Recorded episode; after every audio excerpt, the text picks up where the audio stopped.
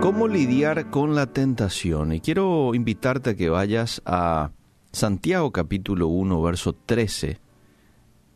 Ahí dice que cuando alguno es tentado, no diga que es tentado de parte de Dios, porque Dios no puede ser tentado por el mal, ni tampoco él tienta a nadie, sino que cada uno es tentado cuando de su propia concupiscencia es atraído y seducido, es decir, de su propia carne carne que siempre tiende a hacer lo malo. Entonces, dice el verso 15, la concupiscencia, después que ha concebido, da a luz el pecado y el pecado siendo consumado, da a luz la muerte. Hay algo que tenemos que saber de que siempre que estemos aquí en esta tierra, mientras el Señor nos, nos llame a su presencia, vamos a ser tentados. Aunque hay que decir también de que los tipos de tentación y su poder sobre nosotros van a cambiar con el tiempo. A medida que nosotros nos enfocamos en Dios, le obedecemos, nos fortalecemos en Él a través de la oración, de la lectura bíblica, va a ir menguando también la atracción que tengo hacia el pecado. Eso es así. Pero nunca vamos a ser tan maduros o espirituales como para volvernos inmunes y ya poder salir, ah, sin problema, ni necesito más orar. No. No. Satanás siempre está dispuesto a aprovechar nuestras debilidades, nuestros deseos egoístas, para alejarnos de nuestro Dios. Por eso tenemos que atender mucho cuando estamos en aflicción, son momentos de debilidad en donde el enemigo puede traer pensamientos, propuestas, cuando estamos enfermos, cuando estamos cansados, cuando estamos hambrientos, cuando estamos desanimados. Son momentos susceptibles muchas veces a este tipo de propuestas del enemigo. Santiago dice que somos tentados cuando nos dejamos llevar por nuestros deseos. Entonces, podemos decir de que el problema comienza dentro de nosotros cuando sentimos la atracción de nuestra carne para pensar, para hablar o para hacer lo que es contrario a la norma de santidad de Dios. Amable oyente, ser tentado no es pecado. ¿eh? Eso no es pecado. Ceder a esa tentación. Eso sí lo es.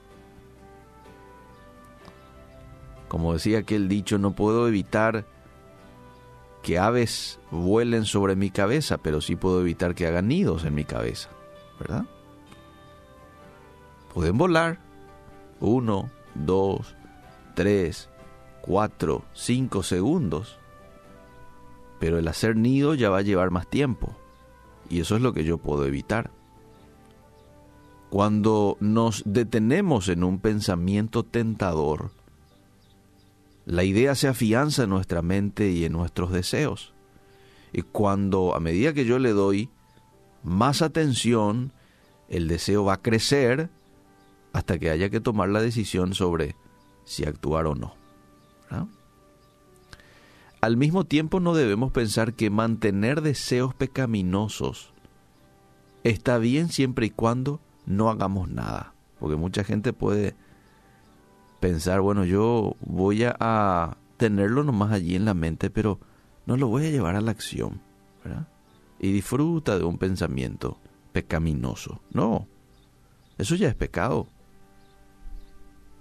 No sé si te acordás cuando Jesús refutó precisamente esta idea en el Sermón del Monte y amplió los mandamientos de la ley para incluir no solo acciones, sino para incluir también las actitudes del corazón, cuando se refería al adulterio, por ejemplo. El adulterio, todo aquel hombre que mira a una mujer con codicia y adulteró con ella en su corazón, dijo Jesús. Entonces, cualquier cosa que no sea la norma de santidad de Dios, no es su voluntad para nosotros. Cualquier cosa que se salga de la santidad no es la voluntad de Dios para nosotros. Y ahí precisamente el apóstol Pablo nos dejó una excelente vara para medir lo que hay en mi corazón, lo que hay en mi mente. Filipenses 4:8, todo lo bueno, lo puro, lo amable, todo lo de buen nombre, si hay virtud alguna, algo digno de alabanza, en eso piensen.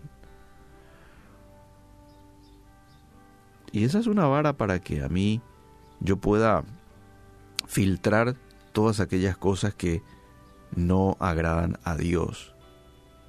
Cuando te venga hoy un pensamiento, bueno, medilo por esa vara. Esto es algo bueno, esto es algo puro, esto es algo amable, esto merece alabanza. Y si tu respuesta a esas preguntas es no, entonces no tienen por qué tener cabida en tu mente. Amable oyente, las tentaciones comienzan siendo pequeñas. Chiquitito empieza la tentación. Cuando nosotros cedemos a eso chiquitito que viene, que muchas veces hasta puede parecer intrascendente, pero ¿sabes qué ocurre cuando cedemos?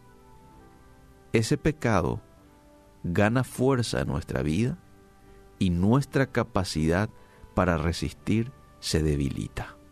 Hoy puede que vos estés fuerte con relación a la tentación de un pecado, pero si vos le das lugar, mañana vas a estar débil ante esa tentación. ¿Se entiende? ¿Por qué?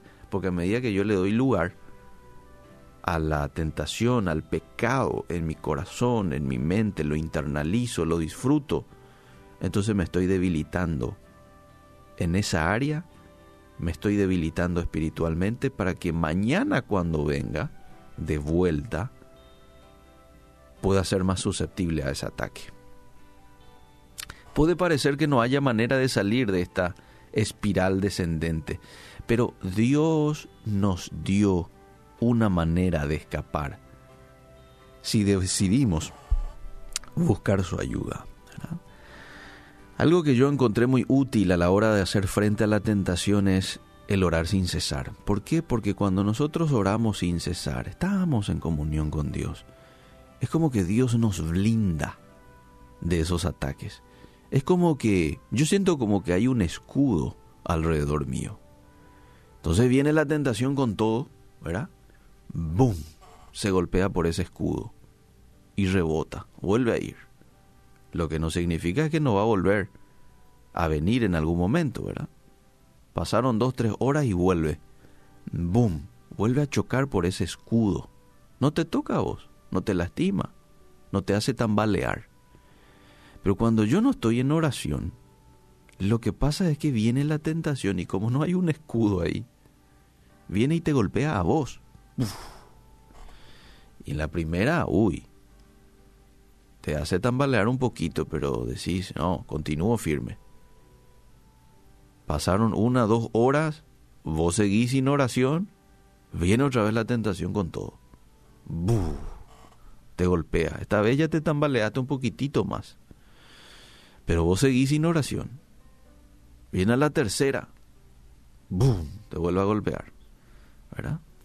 Ahí ya te movió un poco más la estantería, pero todavía no te caíste. Pero viene una cuarta, quizás a las 3, las 5 de la tarde, y esa cuarta probablemente como no te blindaste con la presencia del Señor, con la oración, no te fortaleciste en lo espiritual, a la cuarta viene, ¡boom! Y ahí te echo. Y mucha gente dice, ¿cómo lo que me pude haber caído? Se estaba dando en, en procesos y no te diste cuenta.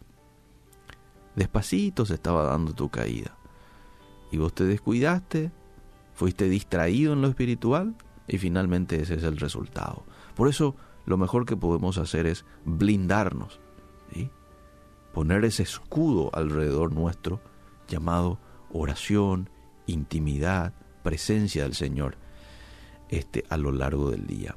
Que Dios nos ayude a poder hoy salir victoriosos ante la tentación.